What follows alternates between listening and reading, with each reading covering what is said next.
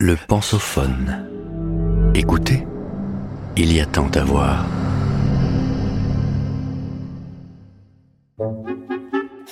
Génie, créativité exceptionnelle et folie par Jean Cotreau, psychiatre honoraire des hôpitaux, ancien chargé de cours à l'université Lyon 1. Épisode 1. Le mythe du créateur génial, mais forcément fou, possède un peu de vérité, car souvent, les génies affirment avec force leur singularité. Que l'on songe à Salvador Dali et sa célèbre méthode paranoïaque critique qu'il décrivit en 1935. Selon lui, ce procédé de création, valable pour tous les arts, se définissait comme une méthode spontanée de connaissance irrationnelle basée sur l'objectivation critique et systématique des associations et des interprétations délirantes.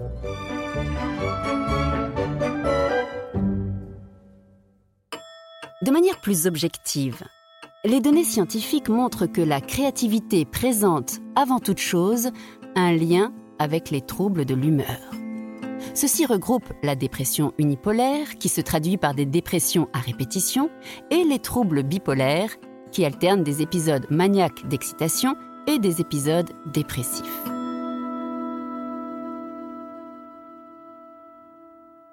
Troubles bipolaires. L'hyperactivité du cerveau émotionnel chez les personnes en phase d'excitation maniaque stimule leur créativité. Cet avantage, qui est aussi symptôme d'une maladie, pourrait être lié à leur capacité de donner une valeur émotionnelle aux idées, à l'accélération de la pensée et de la parole, à leur faible besoin de sommeil, à leur hyperactivité, leur excitation, leur exaltation et leur capacité à entraîner les autres. Cette phase d'excitation maniaque nécessite cependant souvent une hospitalisation. C'est donc surtout dans sa forme mineure, dite hypomaniaque, d'intensité modérée et plus compatible avec la vie quotidienne, qu'une personne bipolaire va se révéler créative. Beaucoup d'entre elles ne se traitent pas et ne prennent pas de stabilisateur de l'humeur, de peur de perdre la joie de leur phase maniaque qu'elles considèrent souvent comme leur propre normalité, alors qu'elles sont soumises à des inversions d'humeur qui peuvent les conduire à des épisodes dépressifs et au suicide.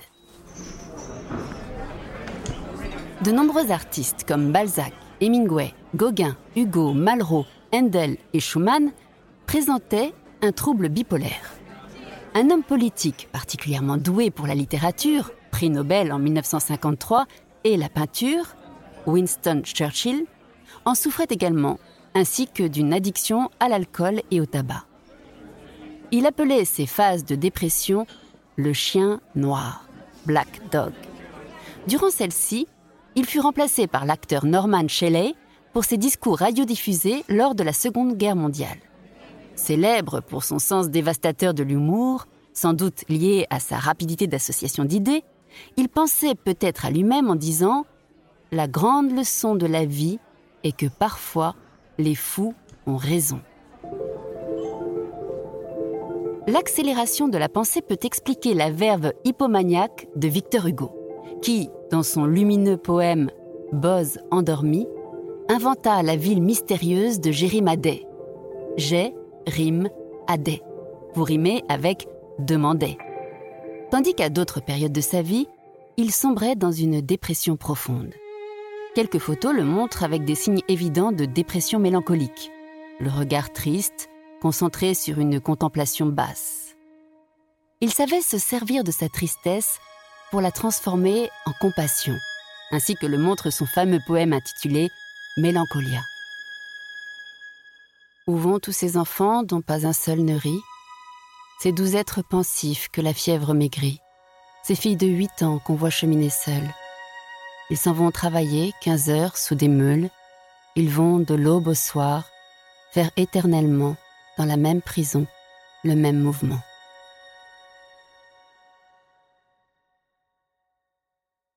De nombreux travaux établissent les liens entre les troubles de l'humeur et la créativité exceptionnelle.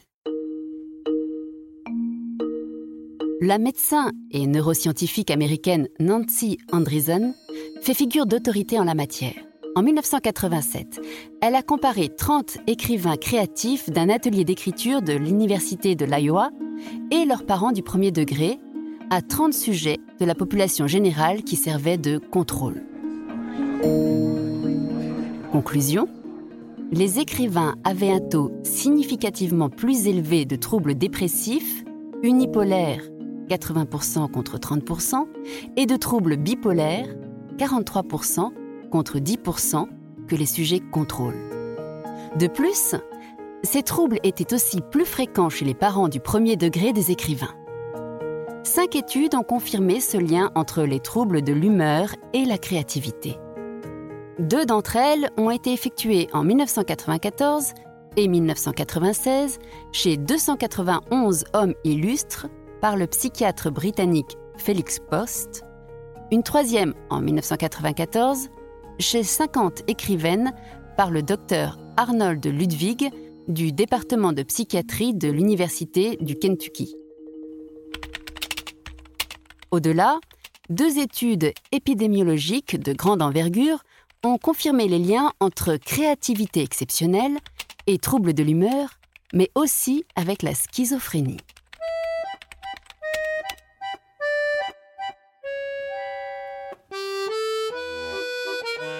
Ainsi, en 2011, une équipe de scientifiques a mené une étude sur 300 000 patients présentant une schizophrénie, un trouble bipolaire ou une dépression unipolaire hospitalisés en Suède entre 1973 et 2003. Ces personnes ont été comparées à leurs proches normaux et à des contrôles. Il est apparu que les troubles bipolaires et schizophréniques étaient surreprésentés dans les professions créatives. Plus récemment, en 2015, une vaste étude islandaise portant sur 82 000 sujets a montré que les personnes ayant dans leur génome des facteurs de risque pour la schizophrénie ou le trouble bipolaire présentaient un haut niveau de créativité, du même registre que celui des danseurs, musiciens, écrivains et artistes plastiques. Vous venez d'écouter le premier épisode de cette série. Retrouvez-en l'intégralité sur lepensophone.fr.